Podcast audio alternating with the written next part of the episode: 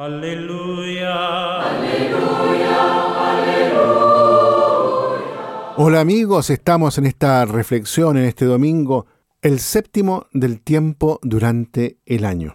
Hoy miramos ahí la continuación del Evangelio del domingo pasado, ahí en el capítulo 6, los versículos del 27 al 38. Los textos de la celebración litúrgica de este día hablan, por sintetizarlo en una palabra, de la magnanimidad. Sabemos que los filósofos y los moralistas paganos conocían y admiraban esta virtud.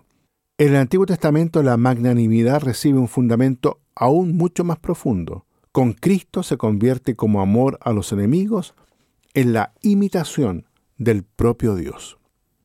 David, según la primera lectura, tenía la ocasión de matar a su enemigo Saúl mientras éste dormía y su compañero Abisai así se lo aconseja de acuerdo con la lógica de la guerra.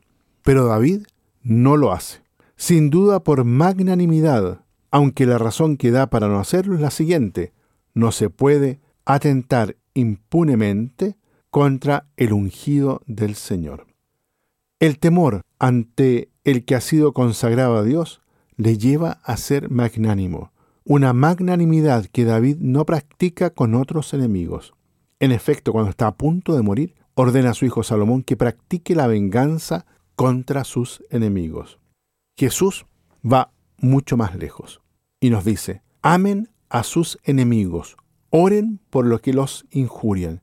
Ya no se trata de actos externos de magnanimidad, sino de una actitud del corazón expresamente asimilada a los sentimientos del propio Dios, que es bueno con los malvados y desagradecidos y lo es no en virtud de una bondad superior al mundo que reposa en sí misma, como lo demuestra la entrega de su Hijo por los pecadores, por los enemigos.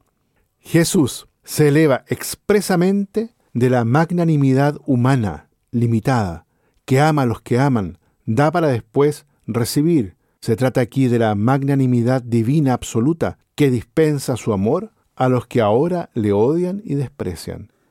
Jesús puede permitirse esta elevación porque Él mismo es el don de Dios a todos sus enemigos, un don de amor no calculador, que ahora conviene a todos los que han sido colmados con Él en ungidos del Señor.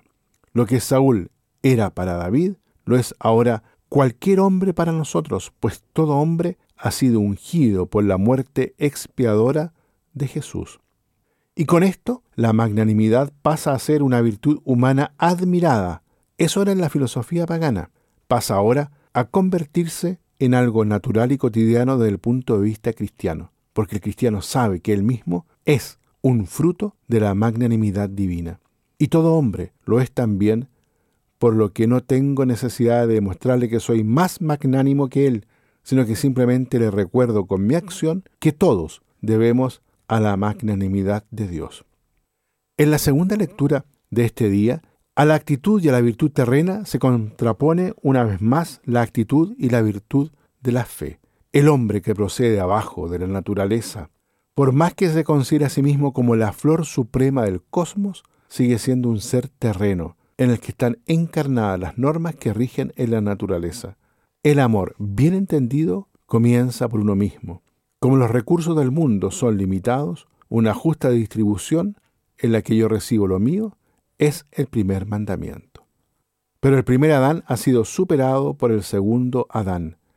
Este que viene del Dios infinito no conoce los límites y las normas de la finitud, puede darse a sí mismo y repartir el amor de una manera ilimitada y llegar a sus descendientes, los cristianos, que están hechos a su imagen, el mismo don.